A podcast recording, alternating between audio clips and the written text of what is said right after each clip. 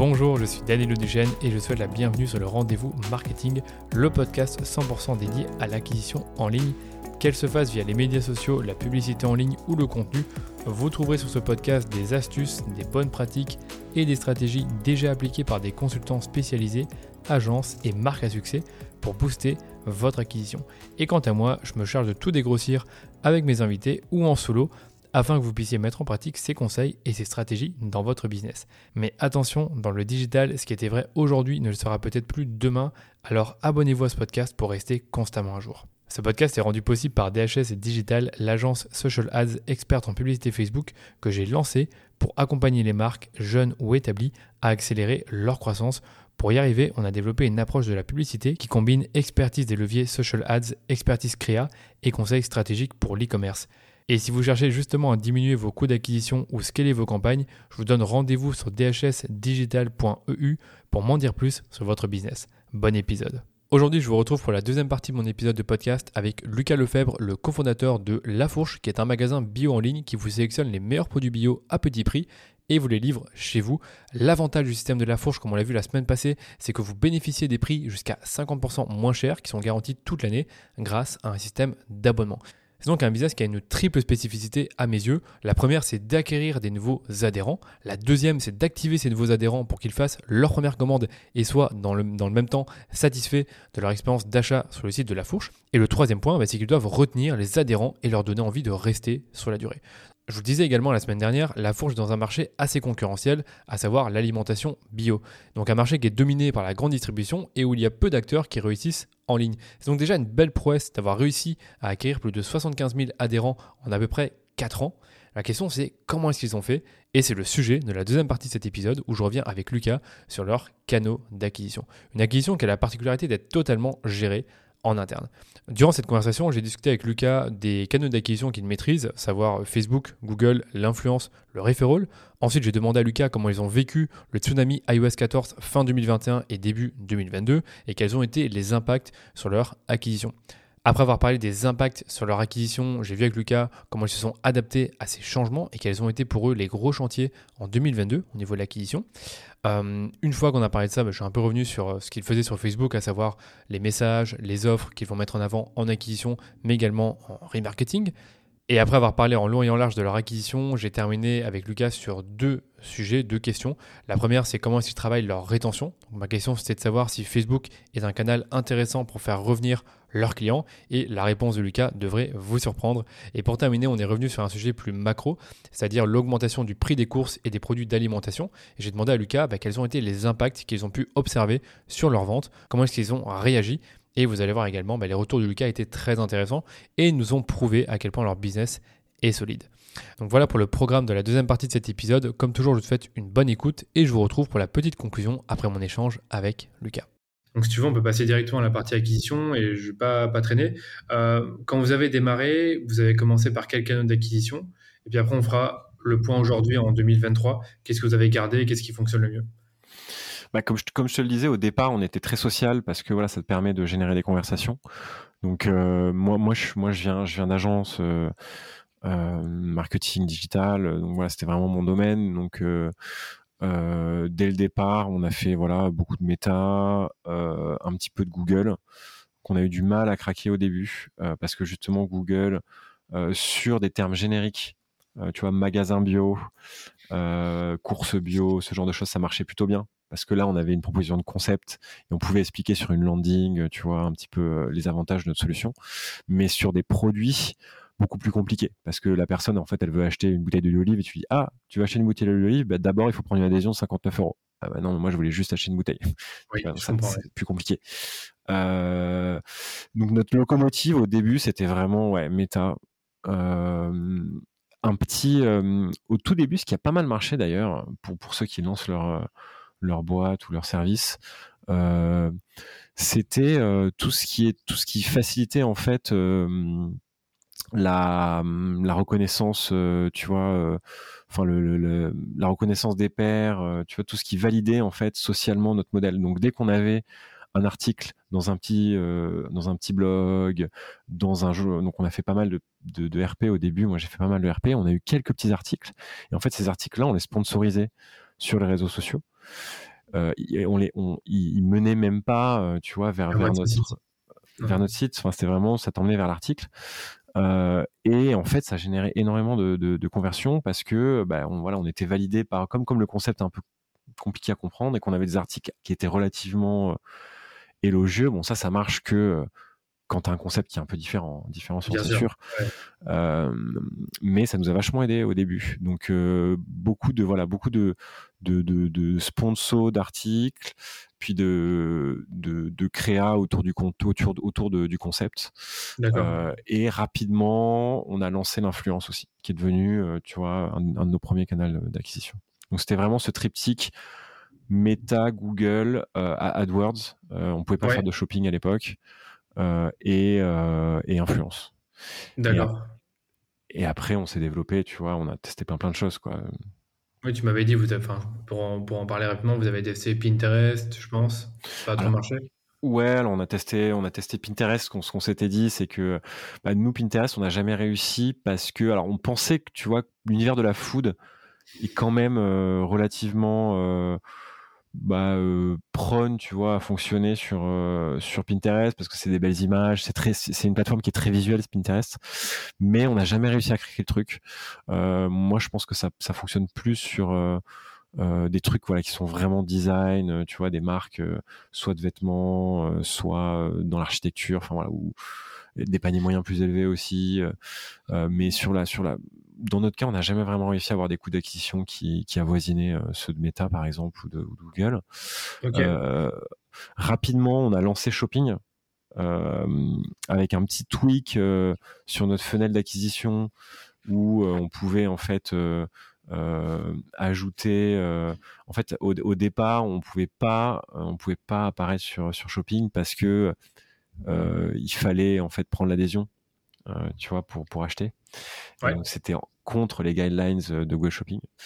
Euh, donc on a euh, on a changé au fur et à mesure en plusieurs étapes. On a on a terminé ça tout récemment. le funnel d'acquisition pour que en fait tu puisses faire une commande en, démarrant ton, ton, ton essai gratuit et en te disant que bah, en fait t'as, t'as, ton adhésion elle commence dans un mois que tu as un mois pour, pour mais qu'elle est, elle est intégrée dans ton panier quoi alors qu'avant bah, tu vois il fallait prendre l'adhésion et oui euh, donc ça, ça nous a permis de lancer Shopping, qui est devenu aussi un, gros canal d'acquisition pour nous. Euh, aujourd'hui, tu vois, sur Google, on, fait principalement du shopping, un peu de search et très peu de display, de YouTube. On a tout testé, mais mm, ça, ça marche pas très bien pour nous, en tout cas. Euh, TikTok aujourd'hui, moi je le considère un peu plus comme de la noto, que la rétention est pas très bonne. Euh, les coûts d'acquisition sont pas géniaux non plus. En tout cas, on n'a pas réussi à avoir. Et, et on a le problème de TikTok, c'est il faut des créas qui sont, tu vois, très natifs TikTok. Parce que ton, fil, euh, c'est ça, ton fil il est tellement euh, de qualité, tu vois, et il est tellement bien, l'algo est tellement bien fait qu'en fait, tu as tellement des contenus qui correspondent à tes envies que si tu vois un truc, une publicité qui est pas, tu vois, correspond pas à ce que tu recherches, bah, tu vas, tu vas même pas la regarder, quoi. et, donc, on est passé par des contenus créés par les influenceuses. C'est souvent comme ça que tu commences. Donc, on avait des bons contenus qui avaient déjà été validés, si tu veux, par des créateurs euh, qui, qui, qui, qui cartonnent sur la plateforme. Et pour autant, euh, les résultats n'étaient pas, étaient pas dingues. Quoi.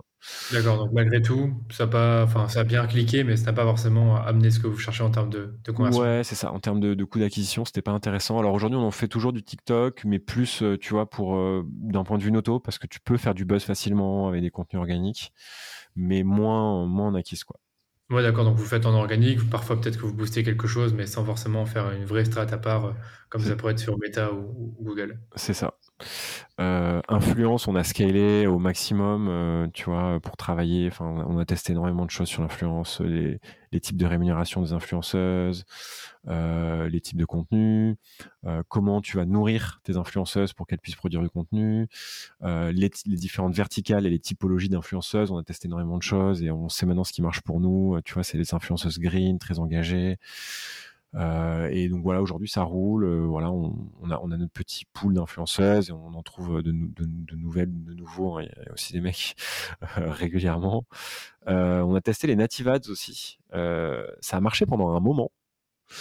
Les native ads, pour ceux qui connaissent pas, c'est en fait c'est des petits articles, tu vois, dans les, bas des articles, tu vois, sur le monde, sur des médias, l'Express, etc. Tu as toujours une petite sélection de d'autres articles, et puis en dessous, c'est de la pub. Tu crois que c'est des articles, mais en fait c'est de la pub? C'est des contenus, voilà, c'est du publi euh, contenu sponsorisé, et, tout l'enjeu du, du native ads, c'est un peu de faire croire aux gens que c'est un article. et donc ils ont l'impression de et, c'est marrant parce que, tu vois, typiquement pour, pour illustrer ça, on avait testé deux landing pages. Une landing page où en fait tu arrivais sur euh, la home page de la fourche, donc là où on te présentait, euh, et une landing page où en fait tu arrivais sur un article où on effaçait la fourche, on te faisait un peu croire que c'était, tu vois, un, un site de, de médias et on expliquait, euh, tu avais un article qui était écrit, euh, qui était en fait sur le blog de la fourche, hein, euh, qui était voilà, qui était assez dithyrambique sur notre concept. Et ça, ça marchait bien. Ça marche plus aujourd'hui, je sais pas pourquoi. On a retesté, tu vois, ça a marché pendant six mois. Et là, aujourd'hui, les coûts ont, explosé. Donc ça, je ne saurais pas te dire pourquoi. D'accord. Une question de coût, peut-être de CPM qui sont... ouais, c'est ça. Les CPM ont augmenté. Notre, et notre, même notre, CTR, tu vois, c'est, a baissé. Donc, euh, je ouais, je, je saurais pas. On est en train de creuser là, tu vois, avec les équipes pour essayer de comprendre.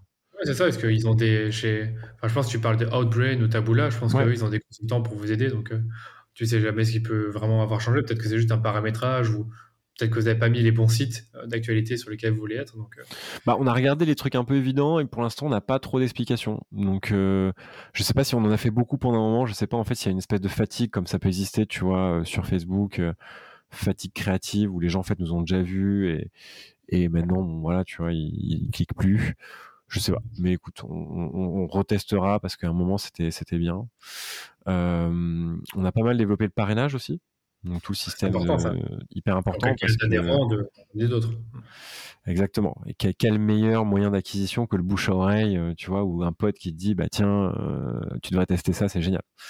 Là, la rétention, nous, la rétention sur le évidemment, hein, ça, paraît, c'est du bon sens, mais la rétention sur le parrainage, elle est, euh, elle est imbattable. En fait, c'est vraiment le canal sur lequel elle est, elle est plus forte.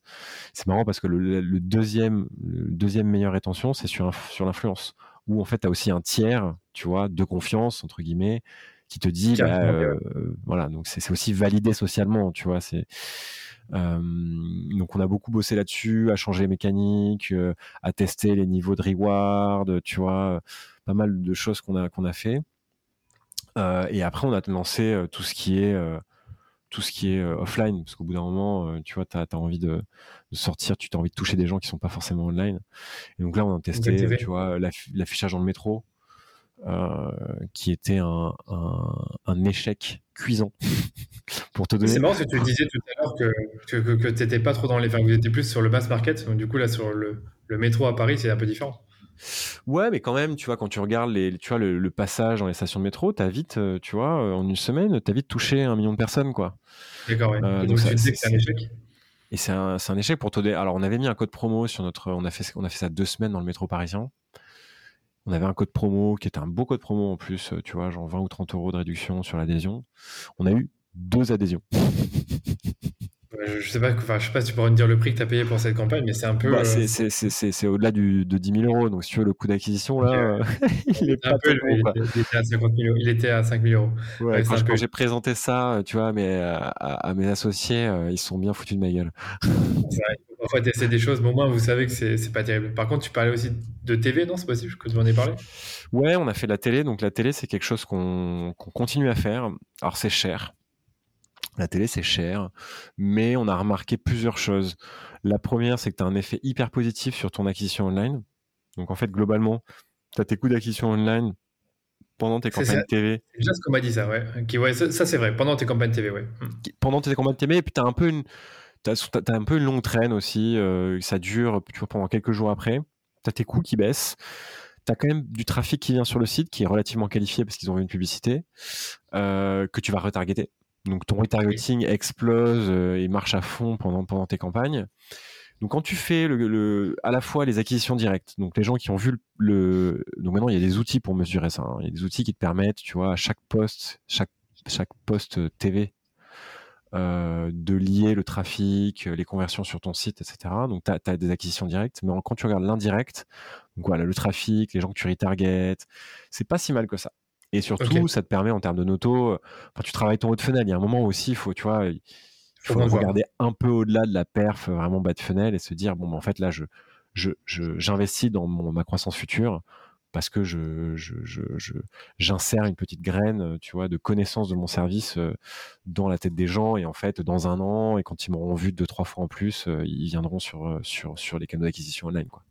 Totalement d'accord avec toi. Petite question subsidiaire sur la, TV. Est-ce que les pubs TV que vous, que vous, euh, bah, que vous diffusez, vous les rediffusez ensuite sur vos réseaux? Ouais, ouais, ouais, complètement. On fait, euh, nous, ça, c'est une pratique qu'on applique depuis le début.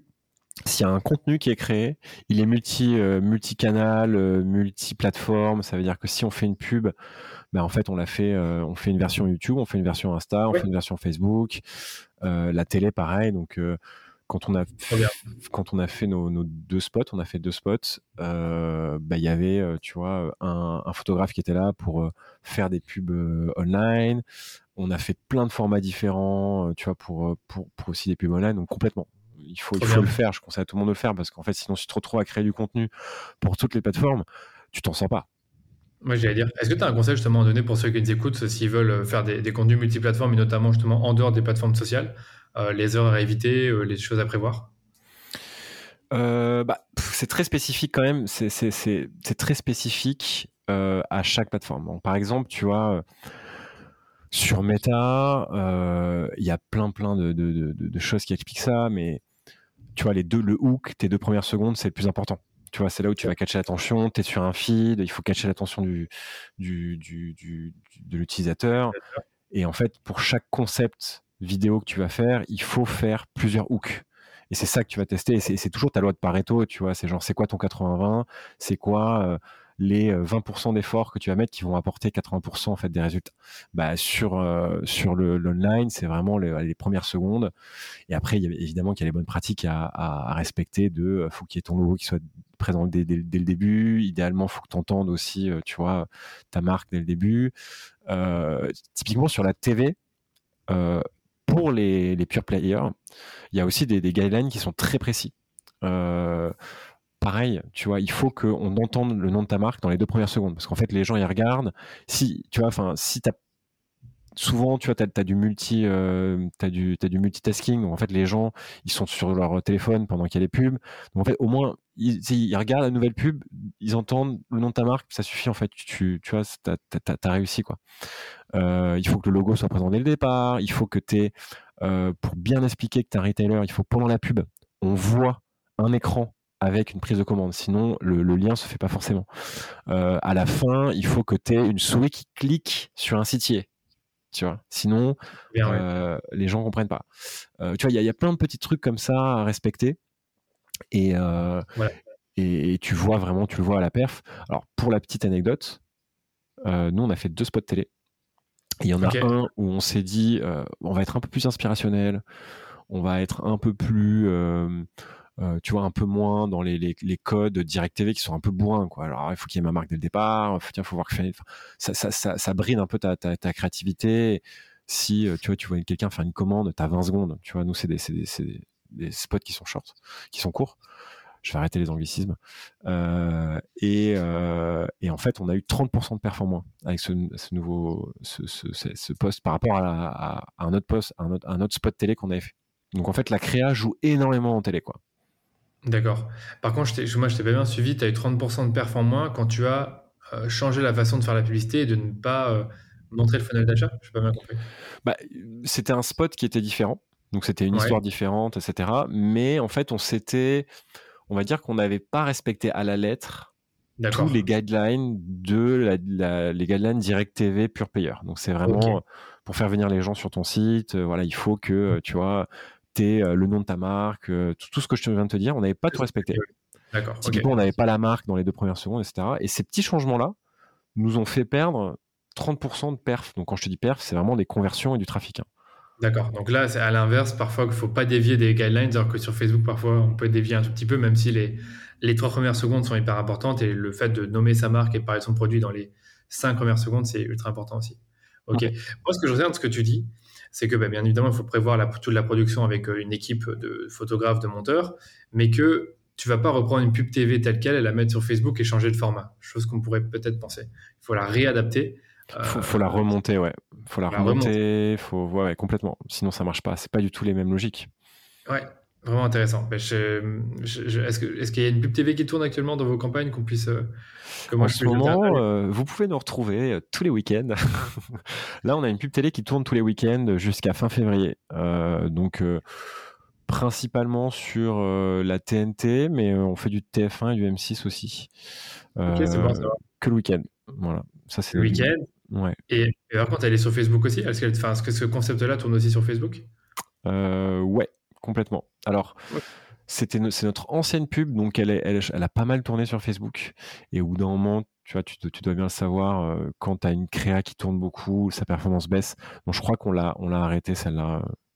Ok, compris. Bon, c'est pas, pas grave, c'est juste par, par, curiosité pour, pour moi sur le coup, parce qu'après, chacun doit aller dans la bibliothèque publicitaire la, la chercher, mais c'est pas grave. Ok, bah, déjà, c'est hyper intéressant ce que tu nous as donné comme insight. Donc, en gros, aujourd'hui, je retiens que vous avez quasiment tout testé, que là où vous êtes les meilleurs, c'est Meta, Google, influence, parrainage, il y a de la TV aussi, et derrière un peu de TikTok en organique. Donc c'est déjà, c'est déjà pas mal. Euh, j'avais oublié justement de te, poser la question avant qu'on passe sur vraiment la, partie méta. C'est qu'aujourd'hui, vous gérez toute l'acquisition en interne. C'est bien ça? Quasiment. Ouais, complètement. ça, c'est un choix, euh, tu vois, de, un choix personnel. Euh, dès le départ, comme je te disais, moi j'ai bossé en agence, donc c'était vraiment mes compétences. Euh, et je me sentais capable, tu vois, de, de, de former en fait, euh, tu vois, mes, mes équipes. Et, et, donc aujourd'hui, aujourd'hui, voilà, on a une petite équipe, on a une, une head of growth, une responsable plutôt environnement Google, une responsable plutôt environnement Meta, okay, et un, un, un, responsable nouveau test en fait qui va, tu vois, lancer. Par exemple, là, on fait on fait pas mal d'affiliation, qui est un peu l'influence euh, old school, quoi, avec plutôt avec des blogs, ce genre de choses. Euh, où euh, tu vois là, on lance par exemple les événements, des salons, etc. ben voilà, il y a une personne qui gère tous les nouveaux tests, les partenariats, etc. Et un, et un, head of growth qui chapeaute un peu tout ça, c'est ça? C'est ça. Ok, d'accord. Et l'influence, c'est géré par, par qui Ah, et l'influence, alors l'influence, c'est particulier. C'est une bonne question. Euh, c'est à la com chez nous. Euh, mais pour des raisons, on va dire historiques, pas forcément des raisons de, tu vois, d'organisation. Ça fait pas forcément sens d'un point de vue organisationnel, euh, mais euh, historiquement en fait, c'était géré, géré à la com et ça fonctionne très bien chez nous. donc ça reste comme ça, voilà. Et donc il y a une personne en plus qui est dédiée à influence avec une stagiaire. Je te, je te compte pas les stagiaires là-dedans, mais il y a, aussi, aussi une stagiaire en plus côté growth et une stagiaire côté influence. Il y a une personne à temps plein qui gère l'influence. Oui. D'accord, oui, mais c'est en fait sur le coup quand tu dit com, j'étais commission, non, c'est communication. communication. pardon, ouais, ouais, communication.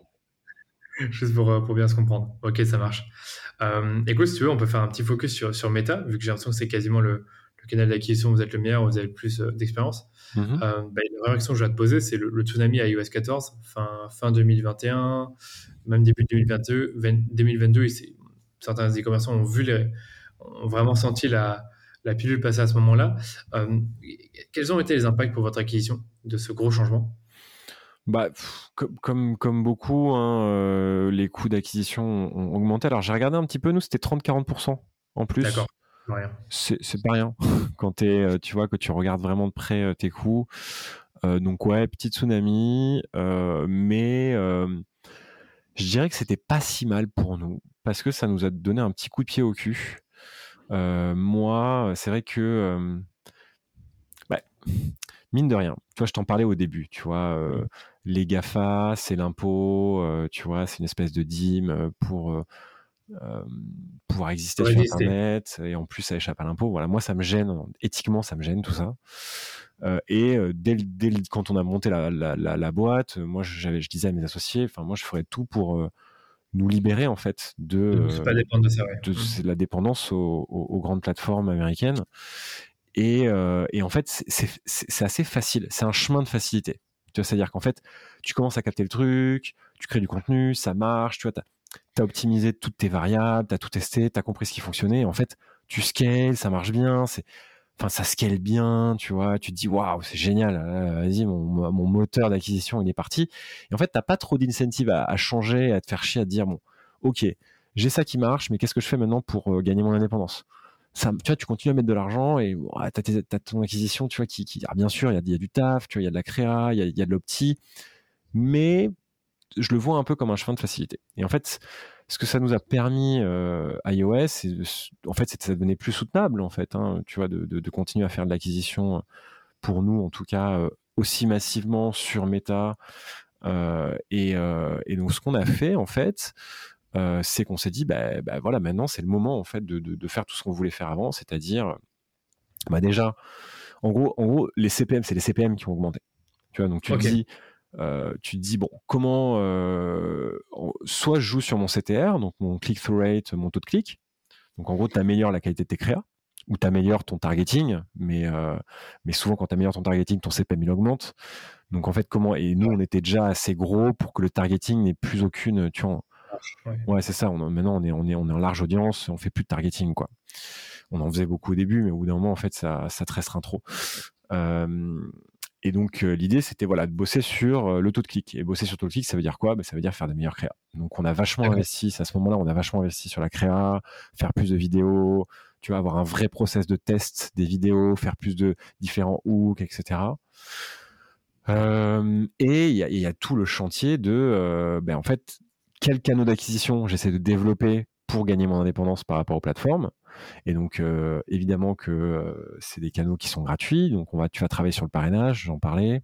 Donc, on a oui. revu tout le système de parrainage. Avant, c'était compliqué, on partageait des liens. Bon, il y avait plein d'étapes. Bon, là, on, a, on, est, on est encore en train de bosser dessus. Mais voilà, qu'il y ait le moins d'étapes possible, que ce soit le plus facile, en fait, de parrainer, de recevoir son code promo, etc. Euh, on a boosté l'influence aussi. Parce que, euh, certes, ça passe par les plateformes, mais tu payes pas pour la diffusion parce que c'est des influenceurs qui diffusent auprès de leur organiquement auprès de leur de leur communauté. Euh, on a travaillé sur euh, euh, c'est déjà pas mal et surtout une fois que une fois que tu as bossé sur ton acquisition, bah, en fait le vrai chantier c'est quoi? C'est ta conversion. Oui, la conversion. Et donc la conversion, en fait on a on avait ça, tombait bien parce que c'est juste arrivé au moment où on sortait de Shopify. Et du coup, on reprenait les rênes. Tu vois, on pouvait mettre les mains dans le, dans le moteur. Quoi. On, gagnait en, en, liberté pour vraiment modifier le funnel, euh, faire des vrais A-B tests assez profonds sur enfin, voilà, tout, tout ton funnel d'acquisition.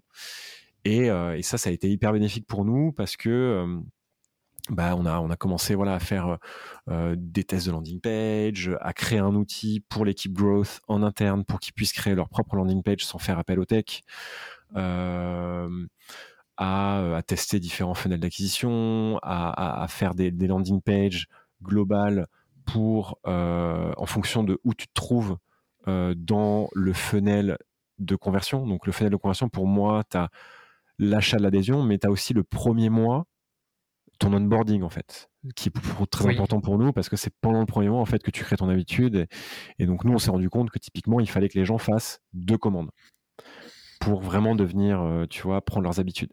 Donc comment tu pousses à ces deux commandes, comment tu crées des landings qui sont différentes en fonction si tu es à zéro commande, une commande ou deux, tu vois, avec des messages différents, ce genre de choses. Et vach on a vachement travaillé là-dessus et euh, ce qui nous a permis en fait de bah, de baisser nos coûts en fait sur tous les canaux, pas seulement sur, sur du méta, et, euh, et qui a été vachement bénéfique ouais, sur, sur notre acquisition. Quoi. D'accord. Bon, écoute, on va, on va prendre point par point. Euh, D'abord, sur le Shopify, vous avez quitté ce Shopify en 2022 Alors, 2021 ça a pris du temps. Ça s'est fait étape par étape. C'était, euh, tu sais, c'est toujours ces projets tech où tu dis, mais oui, on va faire ça, ça va prendre euh, six mois, et puis en fait, tu te retrouves euh, au bout d'un an et c'est toujours pas fini. toujours comme ça. J'avoue que j'ai des clients qui sont, bah, qui, comme, tu, comme toi, qui, qui veulent migrer d'un d'un CMS à un autre ou euh, devenir totalement custom, et c'est une galère. Eh ouais, c'est, c'est, comme le bâtiment, quoi. Il faut toujours ajouter euh, des, des problématiques de euh, je me suis pas fait livrer mon carrelage, etc. Euh, donc euh, ça a mis du temps. Euh, le dernier, on, est sorti, on avait plein de briques en fait. On commençait à avoir plein de briques.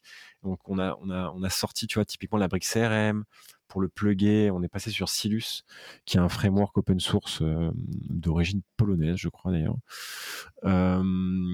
Et, et, le dernier bout, c'était en 2022, c'était le, le, le funnel d'achat qui est le truc le plus, euh, tu vois, complexe. Et, euh, page panier, page commande, tu veux dire, hein, pour bien qu'on se suive. C'est après, après, après, la, après le. Ouais, enfin, c'est vraiment. Euh, j'ai mon panier rempli, je clique sur valider mon panier et là j'arrive sur la livraison, le paiement du, tu vois. Donc c'est vraiment la, la, fin de. Et en fait, ce funnel là, sur Shopify, tu peux pas y toucher. Tu peux rien. Oui, c'est vrai. Oui, oui c'est vrai que ça, tu peux rien faire. Oui. On connaît tous la page de paiement sur Shopify. C'est ça très connu maintenant. Et donc ça, c'est seulement en 2022 que vous avez commencé à la modifier. Et ça, ça a été game changer, si je comprends bien.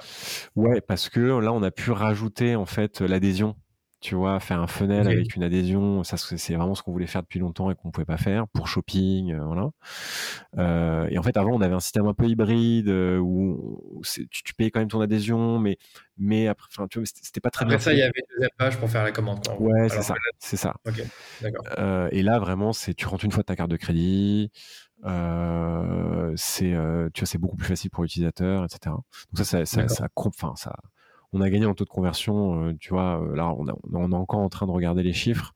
Ça varie, mais, mais c'est du 30 à 40% tu vois, de taux de conversion qu'on a gagné grâce à ça. Quoi. D'accord, ouais, c'est quand même pas mal. C'est quasiment euh, presque doublé. Enfin, pas doublé, mais en tout cas, c'est pas mal. et donc, ça, ça c'était important. Puis après, tu as parlé de la créa. Je sais pas s'il y a quelque chose que tu veux dire. Est-ce que c'est quelque chose que vous avez fait aussi en interne, le fait de développer des nouvelles créas? Qu'est-ce que vous avez appris là-dessus? Alors on a commencé avec des, enfin on, a toujours fait en interne, mais à un moment on s'est dit on va aller accélérer, puis on va aller chercher les compétences là où elles sont. Donc on a fait pas mal de tests avec des agences qui sont spécialisées là-dedans, tu vois, dans des contenus, réseaux sociaux, etc. Euh, avec plus ou moins de succès. Euh, et euh, notre conviction aujourd'hui, c'est qu'on veut internaliser au maximum. Donc là, l'objectif, c'est vraiment de, de, de, faire nos propres contenus et tu vois d'avoir un monteur euh, quelqu'un qui filme euh, tu vois c'est pas, évident, c'est pas évident. mais mais mais euh, mais je pense que enfin sur ces sujets tellement critiques tu as envie d'avoir les compétences en interne quoi. et d'être en fait être très réactif quoi. Je pense que c'est souvent un truc que, que certaines boîtes de, de ta taille recherchent c'est la réactivité. C'est aller vite et c'est pas être coincé dans des processus qui sont trop longs et savoir le faire soi-même et éviter d'être mal conseillé Ouais, c'est ça. C'est même pas une question de budget en vrai. Euh, tu vois, c'est ouais, c'est plus une question de réactivité. C'est une question de de, de, de et surtout d'être détenteur du savoir et de pouvoir itérer facilement. Tu vois, d'avoir cette flexibilité, ouais, de, de vraiment pouvoir itérer comme tu le souhaites et ouais. D'accord, ok. Donc Réa, funnel de conversion, euh, il y avait aussi le fait que les, les, pages sont dynamiques, si je comprends bien. C'est-à-dire que selon où tu te trouves dans le, tunnel, dans le tunnel, pardon, si c'est ta première commande, tu vas avoir une page différente que si tu étais, si à zéro commande. Ouais. Euh, ça, techniquement, comment ça s'est fait, comment ça s'est réalisé? Bah, c'est des, En fait, c'est des, des, des, des dans le CMS, l'information du nombre de commandes remonte, tu vois, euh, au niveau de l'utilisateur. C'est un, c'est un, espèce de tag, tu vois, qui les utilisateurs sont tagués en fonction de à quelle commande ils sont. Et en fonction de cette information-là, on va afficher une version différente de la page, euh, parce qu'on sait que, tu vois, quand tu as fait zéro commande, il faut absolument te faire faire une première commande. Donc le focus, ça va être vraiment sur le produit, euh, donc on va te proposer voilà plein de collections, on va essayer de te montrer l'étendue du catalogue. Qu'en fait, quand tu as déjà fait ta première commande, le focus c'est plus euh, te montrer déjà combien tu as économisé sur ta première commande pour te dire ah ok j'ai déjà commencé à économiser, j'ai remboursé déjà euh, tu vois la moitié voire l'intégralité de ma mon adhésion. Donc maintenant c'est que des économies. Tu vois donc les informations dont tu as besoin en fonction de où t'en es, elles diffèrent en tout cas, c'est ce qu'on a testé. Tout ça, c'est des tests. Hein, tu vois, on a, il y a de l'intuition, mais il y a aussi de, voilà, on, teste, euh, euh, on fait des A/B tests, on regarde les résultats, tu vois. D'accord, ok. En fait, je me pose la question parce que je trouve que c'est une idée très intelligente et je me demande dans, quelle mesure c'est, euh, on va dire, quelque chose qui est applicable à tout un chacun. C'est-à-dire là, sur le coup, vous êtes en dehors de Shopify, donc j'ai l'impression que ça, c'est plus complexe à mettre en place que sur un simple Shopify. Ouais, alors ça, j'avoue qu'on pouvait pas le faire sur Shopify. Euh... En fait, Shopify, c'est génial pour débuter. Euh, parce que ça te, euh, bah, c'est clé en main. C'est-à-dire que le site, on l'a fait nous-mêmes, tu vois, alors qu'aucun de nous des devs, en, en, un mois et demi, on avait un site avec un système d'adhésion qui tournait, avec, tu vois, un catalogue qui était uploadé, et on a fait appel à aucun dev. On a, on a, on s'est un peu mis en, tu vois, on a un peu, on a un peu fait de HTML, CSS en plus, tu vois. Mais bon, c'est quand même génial parce que tout le monde peut créer son site e-commerce hyper rapidement. C'est une plateforme qui, est, qui a été AB testée. Donc le, le funnel, tu vois, de d'achat de, de, Shopify, on peut dire ce qu'on veut, on peut pas le modifier, etc. Mais il a été AB testé auprès de millions de sites partout dans le monde. Donc il est optimisé, tu vois. Donc c'est quand même, il t'offre quand même une plateforme qui, qui, qui a été améliorée, tu vois euh, et tu as, des templates facilement. Donc, c'est quand, même, quand même. Et puis surtout, la, grande force de Shopify, bah, c'est l'App Store. Parce que tu as, en fait, as, tout un écosystème de boîtes qui, euh, tu vois, qui gère ton CRM. Enfin, tu trouves tout ce que tu veux. Un système de référol, tu as tout. Et donc, ça, c'est très fort. Et à partir du moment. Et en fait, il faut avoir une certaine taille pour pouvoir euh, en sortir. Parce que, parce qu'après en fait tu dois reconnecter euh, tous les outils euh, tu vois ensuite après à chaque fois que tu veux rajouter un outil c'est pas genre deux clics euh, j'installe un plugin quoi. C'est bah non il se connecte à ton API il faut tu vois il faut faire les c'est plus complexe quoi. Donc il faut le faire quand as une petite équipe quoi. Oui, moi, ce que j'ai, ce que j'ai compris après avoir discuté avec beaucoup d'e-commerçants, c'est que c'est les, les commerçants de votre niveau qui font plusieurs millions par, par an peuvent se permettre en fait de sortir de Shopify et en fait internaliser le, le développement avec des solutions euh, un peu moins connus, qui demandent plus de compétences et qui ne sont pas justement des CMS tout, tout, en clé en main comme euh, comme c'est le cas avec Shopify. Ouais. Mais bon, tu vois, quand on a fait notre analyse, nous, pour savoir quel CMS on allait prendre, le tout premier, on avait regardé sur Shopify, tu as des sites qui font plusieurs milliards. Hein, ouais, aux États-Unis. Donc, tu as, as, aussi des sites qui ont fait le choix de vraiment rester dessus, de ne pas se faire chier sur la tech et se dire vas-y on délègue ça à Shopify et nous en fait notre notre focus c'est le produit notre focus c'est la marque fine tu vois. Il y a notamment une marque de, cosmétiques qui fait plusieurs milliards aux États-Unis sur Shopify. Bon, c'est un choix tu vois mais nous comme on a des spécificités tu vois c'est ça que tu vois on était on était obligé mais ça a été ça a été une horreur hein, je vais pas c'était euh, un chantier faramineux qui a pris énormément de temps et les équipes tech, euh, quand elles sont sorties de ce truc, de ce tunnel, euh, de ce tunnel de travail, pour changer le tunnel de conversion, elles, elles, ont, elles étaient fatiguées. Quoi. Non, mais j'en doute pas, j'en doute pas. En plus, il faut sélectionner les bonnes personnes. Je me doute bien que c'est pas un sujet facile, mais il faut y passer si on veut, euh, si on veut passer un step en termes de toute conversion. Parce que je pense que le, cœur de la discussion, c'est de dire que le fait que iOS 14 ont fait augmenter vos taux de conversion vous oblige à sortir de, votre, sortir de votre zone de confort, tester des nouveaux canaux, mais surtout améliorer eh ben, ce qui rapporte vraiment de l'argent, donc c'est la, la conversion sur le site. Complètement. Ok. Euh, il y a un autre truc dont tu me parlais en off, c'était euh, les landing pages dédiées par campagne. Euh, est-ce que tu peux m'en dire plus sur cette stratégie, sur cette façon de fonctionner? Donc, si je comprends bien, chaque campagne va avoir sa landing page. Est-ce que tu peux nous en dire plus?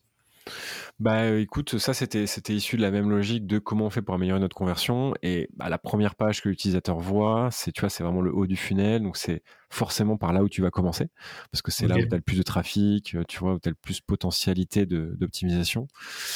Euh, donc euh, oui, ça c'était un truc qu'on voulait faire depuis longtemps, mais en fait on avait des, on n'avait pas euh, de d'outils sur Shopify pour créer facilement des landings. Il y avait des plugins, mais ils étaient hyper lourds, donc ils ralentissaient le site. C'était mal traqué. Enfin, il y avait plein de problèmes. du coup, on a, quand on est sorti de Shopify, on a on a, en fait, là, on a, on a un CMS qui s'appuie sur Silus, s'appelle Prismic, et sur Prismic, on a développé un, outil en interne, enfin, on, a, on, a, adapté un outil de Prismic qui nous permet voilà, de, publier des landings comme on le souhaite. Euh, sans qu'elles soient euh, référencées en SEO pour pas euh, faire de duplicated content, tu vois, et poser des problèmes en SEO. Et donc, et donc, on a commencé à tester en fait. Hein, on, on, a commencé à tester ça et en fait, on a vu des améliorations de taux de conversion assez assez significatives. Donc maintenant, on essaie de le faire systématiquement quand ça fait sens. Typiquement, tu vois, sur Meta, si on fait une publicité sur une catégorie de produits, par exemple l'univers bébé, tu vois, qui vise les parents, on va dire, bah voilà, on a tous les produits bébés à moins 30%, bio, sain, etc. Bah, on va les amener sur une landing où en fait tous les carousels de produits ça va être des carousels bébés, où il va y avoir une photo de bébé, où on va faire un focus, euh, tu vois, sur le texte, sur euh, les produits bébés, en quoi c'est important pour les parents, etc. Comment on sélectionne les produits, ce qui n'apparaît pas dans notre landing classique. Euh, tu vois, pour tout le monde. Et on fait ça par univers de produits, on fait ça par partenaire. Si on fait, je sais pas, une opération, on a fait une opération avec showroom privé il y a pas longtemps, mais en fait, tu cliques sur la bannière sur showroom privé, qui, tu vois, il t'envoie une newsletter avec tous les deals bah, tu arrives sur, sur une, une landing où on te dit euh, partenariat showroom privé La Fourche, euh, vous avez 20 euros de réduction, ton code de promo il est directement appliqué dans ton funnel, donc t'as pas à recopier le code promo. Enfin, tu vois, il y a quelques petits trucs comme ça qui, en fait, bah, de toute façon, plus tu facilites la vie de ton utilisateur, moins il y a d'étapes, moins il y a de clics, ah, ton taux de conversion augmente. Tout à fait.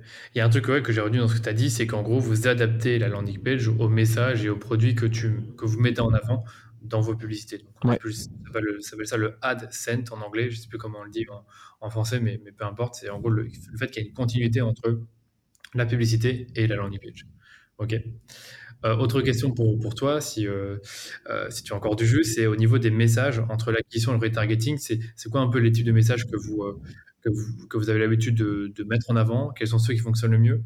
Euh, et quelles sont les différences entre acquisition et remarketing Je pense que ça avait déjà plus ou moins répondu avec le prix, mais euh, curieux de savoir encore Ouais, non, c'est quelque chose qu'on a pas mal testé. Euh, bah, tu vois, typiquement, c'est marrant parce que le prix en retargeting marche pas. D'accord, ok. Parce que bah, normalement, la personne est déjà au courant. Bah, elle, est soit, elle, est soit, venue, voilà, elle est déjà venue sur la landing, elle a vu qu'on était moins cher. Et donc, toute la logique en retargeting, c'est de lever les barrières, tu vois, ce qu'on appelle les, les secondes barrières à l'achat. C'est les, les, les, barrières secondaires à l'achat. Donc la première, c'est vraiment, voilà, la première, c'est générer l'intérêt. Voilà, quel est l'intérêt pour moi de faire ça? Donc c'est moins cher, c'est pratique, ok, très bien. Souvent, dans, dans, dans une, une pub d'acquisition classique, tu as deux arguments. Tu vois, as le prix plus, c'est pratique. Le prix plus, c'est engagé. Euh, le prix plus, euh, euh, on livre partout. Enfin, tu vois, il y, y, y, a un focus sur deux arguments. D'accord. Et ensuite, en retargeting, on essaie de lever les barrières. Et donc là, on a, on a amélioré ça au fur et à mesure, donc en faisant des tests de publicité, mais aussi en interviewant les gens au fur et à mesure, tu vois, de, de, de, notre compréhension de, de, notre service et de quels étaient, euh, et avec toutes les discussions qu'on avait sur les réseaux sociaux aussi. Tu sais, quand les gens ils posent des questions sur les ads en Ah, mais attends, la livraison, euh, ça pollue. Ah, ben tiens, on va faire une pub retargeting sur la livraison pollue moins. D'accord. Euh, et, et, donc ça, c'est la première chose, c'est euh, travailler sur des arguments, essayer de travailler sur les, les barrières à l'achat euh, secondaire. Et le deuxième, c'est euh, quand tu es sur du retargeting, bah, en fait, faut, faut générer l'action. Et donc, un petit code promo, il n'y a, a, pas photo, c'est quand même ce qui me fonctionne le mieux. Donc, si tu veux, nos pubs retargeting qui fonctionnent le mieux, c'est des, petites des petits codes promo sur ta première commande où on te dit, bon, tu as compris ce qu'on faisait, tu as compris que tu allais économiser, tu as compris que le service était génial, allez, tu as 5 euros, viens essayer, tu vas voir, tu vas être content. D'accord, c'est la première commande, en plus de, l'adhésion test pendant un mois. Ouais, ça c'est pour tout le monde, tout le temps, quel que soit le canal sur lequel tu viens. Tout à fait. Et ça, ce que j'allais dire, ouais, tout à fait. Ce que j'allais dire, c'est que l'adhésion test pendant un mois, ça a toujours été là ou avant vous l'aviez pas? Non, on a toujours euh, eu ce système-là parce que ça nous paraissait hyper compliqué de faire adhérer des gens sans tester, tu vois. D'accord, je pose la question parce que quand j'ai eu, Émeric Grange de 900K, il m'a dit oui, on a, on a lancé un kit d'essai à 3, je sais plus combien, et avant on l'avait pas. Et quand on l'a mis en, quand on l'a mis dans la publicité, ça, ça a permis vraiment d'augmenter nos, nos, euh, performances. Bref, là, sur le coup, vous avez toujours eu ce funnel-là intact. Ouais, ouais. Alors dans leur, dans leur cas, c'est encore différent parce que leur, tu sais, leur, euh, leur, leur kit d'essai, ça permet en fait de d'avoir des produits chez soi et de se dire bon j'ai acheté les premiers produits euh, il faut que je les remplisse c'est dommage. En plus je suis dans une logique zéro déchet tu vois. Donc dans leurs produits à eux tu vois il y a, y, a, y a, une logique qui augmente la rétention. Euh, nous c'est un peu moins le cas parce que c'est juste une période d'essai. Tu reçois rien chez toi tu vois. Mais euh, mais ça, ça nous paraît ouais ça nous paraît nécessaire pour essayer le produit parce que sinon tu, peux, tu, vois ouais. Mais, mais comme tu as dit après l'acquisition c'est je m'inscris au premier mois d'essai. Après l'activation, euh, c'est je fais ma première commande. Et justement, je voulais peut-être en, venir là-dessus. Donc, sur le retargeting, tu as dit que le but, c'était de, euh, de euh, casser les, les, barrières secondaires à l'achat. ensuite, après, ce que je veux comprendre, c'est comment tu fais en sorte que ces deux commandes soient faites. Donc, tu avais parlé de CRM, tu avais parlé d'email marketing. Est-ce que tu peux nous en dire un peu plus sur comment vous conservez cette rétention sur ce premier mois? Ouais, bah écoute, donc comme, comme, comme tu le disais, en effet, c'est l'idée, c'est de pousser à la commande. Alors, on a 70% des utilisateurs qui commandent le jour de leur adhésion. Ok. Donc ça, c'est génial, euh, tu vois. Et c'est un chiffre qu'on essaie de pousser au maximum. C'est une de nos, une de nos métriques, tu vois, qu'on suit très près. Ok. Euh, et donc ça passe par plein de choses. Alors évidemment, il y a du CRM, donc on a euh, plein de boucles CRM en fonction de où tu te trouves, en fonction de, tu vois, des produits que tu as regardés. Tu vois, on va te, on va te te, fournir des emails avec les univers de produits que tu as regardé, etc. avec des messages différents, encore une fois, dans cette logique de, bon, typiquement, si tu as, pris ta, ton adhésion et que tu n'as pas fait ta première commande, tu as tout un, flow pendant le premier mois où on va t'envoyer plein de mails en disant à la fin, on va dire ah ben c'est dommage, vous avez votre mois d'essai, vous n'avez pas essayé, euh, enfin c'est bah, essayez au moins une fois. Euh, si tu as fait ta première commande, pareil, on te, on te, on te dit, bah, regardez, vous avez économisé, vous faites votre première commande, vous posez la question du principe d'adhésion, est-ce que c'est vraiment intéressant? Bah, Regardez, sur votre première commande, vous avez économisé je sais pas, 30, 40 euros. En fait, vous en faites une deuxième, l'adhésion est remboursée.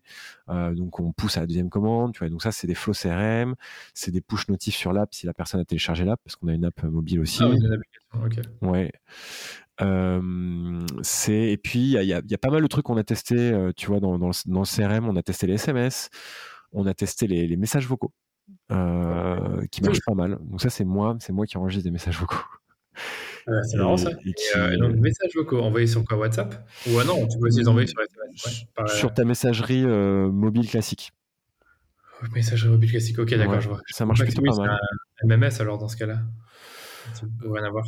Euh... Alors c'est pas, pas MMS parce que MMS c'est format euh, photo, c'est format. Non non c'est vraiment en fait tu reçois un message comme si quelqu'un t'avait appelé mais personne t'a appelé. Ah oui, d'accord. Attends, message. Tu reçois, un, message de répondeur, tu vois, sur ton répondeur. Oui, répondeur, répondeur, d'accord. C'est pas un message vocal. C'est vrai que maintenant, tu as les vocaux sur WhatsApp, donc c'est difficile de faire la différence. Non, non, c'est un, message vocal à l'ancienne, quoi. Tu vois, si tu peux le laisser sur un 01, quoi, qui est un répondeur, quoi. Hyper intéressant. Donc, en tout cas, niveau rétention, le gros du travail se fait via le CRM et un tout petit peu via les SMS et les messages vocaux. Euh, en fait, les, les, les, SMS et les messages vocaux, et on a fait aussi, on a testé les cartes manuscrites, on a testé l'envoi de cartes aussi physiques, etc.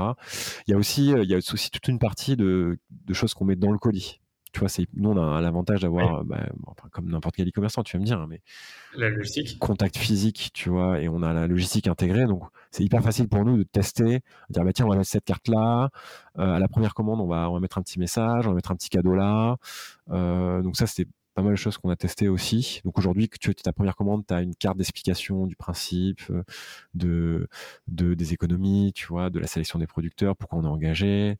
D'accord, euh, bien. Tu as un, petit sticker, euh, ouais, ça, as, un petit sticker à mettre sur ton, sur ton, enfin, un petit, une petite page cartonnée à mettre sur ton frigo. Qui te donne soit tu vois les temps de cuisson sur le vrac, soit des recettes sympas. Enfin, tu vois, il y a pas mal de choses qu'on fait comme ça. D'accord. C'est vraiment un sujet très très vaste, mais de rien, à, t'entendre, je pourrais te poser encore mille questions pour rebondir. Donc c'est hyper intéressant. Il y avait une autre question que j'avais posée pour terminer sur la rétention, c'est après le premier mois. Donc ça se fait naturellement ou il y a encore des choses vraiment importantes à faire que vous avez pu constater avec votre expérience bah, le, La logique continue, hein, c'est-à-dire que tu as des gens qui décrochent tout le temps en fait. Donc, faut toujours rappeler par email. Quoi. C'est ça. Il y a, donc c'est, de l'email, c'est de la push notif, euh, bah, toujours, toujours avec les mêmes outils donc, que je t'ai évoqué là, mais euh, voilà, en testant, et ça c'est, un, c'est, c'est, c'est, vraiment une logique qui est en, en, évolution permanente, parce que forcément, c'est, on a commencé à travailler sur là où il y avait le plus de, de d'utilisateurs, donc euh, bah, l'onboarding, le premier mois, mais plus on avance dans le temps, plus on vieillit en tant qu'entreprise, plus c'est intéressant pour nous de travailler sur bah, la rétention après la première année, de travailler sur la rétention après la deuxième année, de travailler sur euh, tu vois les gens qui décrochent. Donc on crée des flows spécifiques qu'on teste en permanence pour les améliorer. Euh, donc c'est la même logique d'AB test, tu vois où tu vas tu vas tu vas faire faire euh, énormément de, de, choses différentes et tu vas au fur et à mesure avoir aller vers un, mécanisme un peu optimal pour bah, faire comprendre, enfin essayer de récupérer les gens et faire en sorte qu'ils continuent euh, à, utiliser ton service, quoi. D'accord, ça c'est vraiment pas évident. Dernière petite question rapide là-dessus, est-ce que au niveau publicitaire vous faites quelque chose, c'est-à-dire comme tu sais peut-être, il est possible de, cibler pardon ta base de clients et exclure les personnes qui ont acheté il y a par exemple 90 jours ou il y a 30 jours.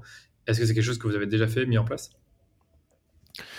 Euh, écoute, on a on a testé sans grand euh, sans grand succès, je t'avoue. Euh,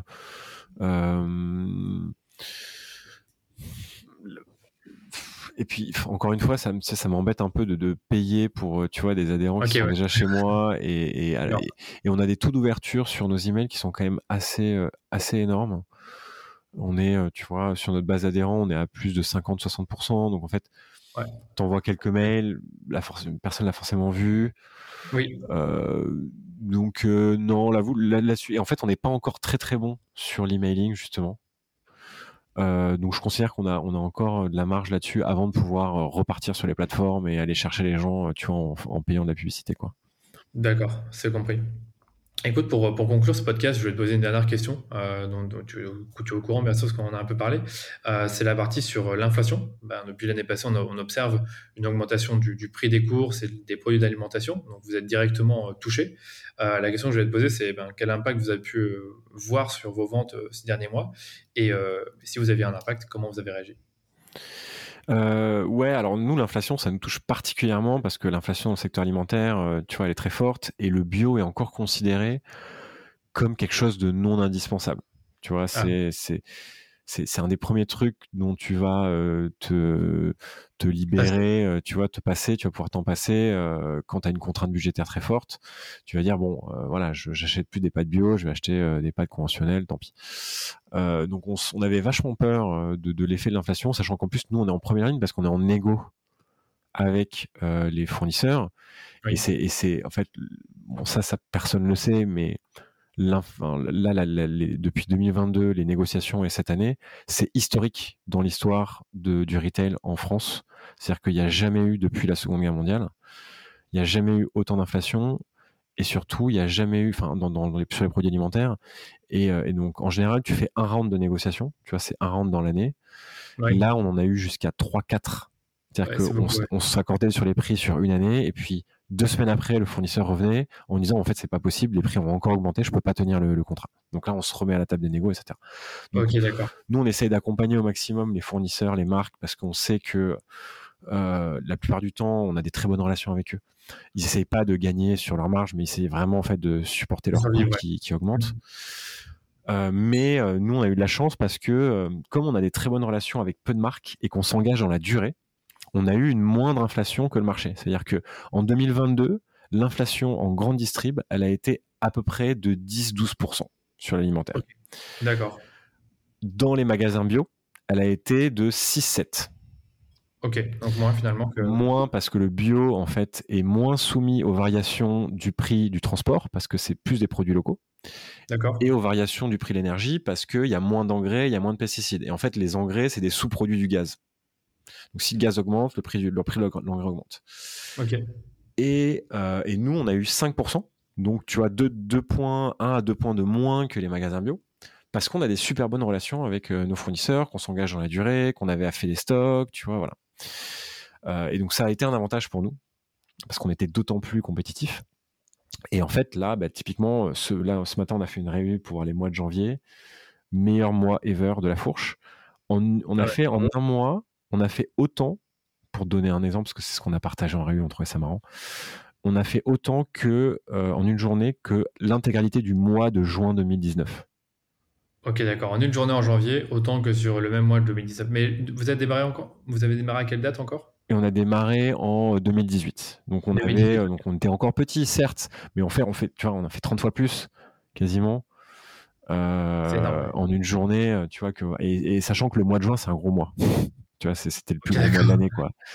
Euh, donc, euh, on n'a pas comparé ça, tu vois, un mois de décembre ou un mois d'août. voilà, oui, c'est très boule de neige. Plus vous avez d'adhérents, tu as parlé de 75 000 adhérents, bah, plus, euh, plus ça monte. Bah, surtout si les gens sont contents et on parle autour d'eux. Oui. Euh, d'eux et puis après ils prennent des paniers plus élevés. Donc, ouais. donc ça, ça, ça, a été. en fait, on, on, se rend compte qu'on a un, un, service qui est assez contre-cyclique. Donc, dans des périodes en fait de disette un peu budgétaire, ben, euh, notre service fait sens parce que les gens veulent économiser et ils s'y retrouvent.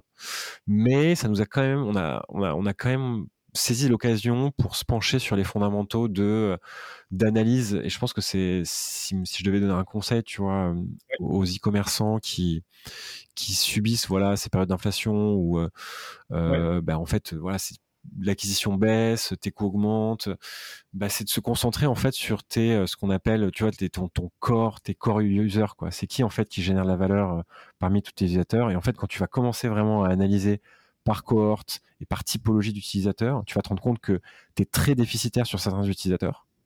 Okay. Et tu es très bénéficiaire sur d'autres. Et en fait, c'est ceux-là que tu, tu c'est en fait l'idée après c'est de se dire ok c'est quoi mes grandes typologies d'utilisateurs en fonction de profils sociaux démo mais aussi de canal d'acquisition tu vois euh, et, en se basant évidemment sur bah, le CA généré la fréquence le panier moyen tu vois et une fois que tu as identifié les top users tu te dis ok bah, d'où ils viennent comment je peux les acquérir comment je peux les chouchouter.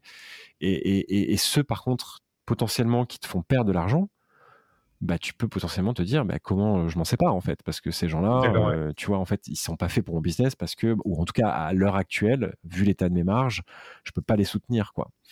Donc il y, a eu cette réflexion là aussi qu'on a et, même par, et, même par produit moi t'interromps de dire quels sont les produits qui sont les plus déficitaires aussi. Exactement tout à fait. Par produit aussi. donc typiquement, tu vois, pour donner un exemple de ce qu'on a fait, on a limité la quantité de produits sur certains produits. Ah, et on l'a levé sur. En fait, on, on avait une quantité limite euh, par défaut à, euh, je sais plus, euh, une quarantaine d'items, ce qui est énorme déjà.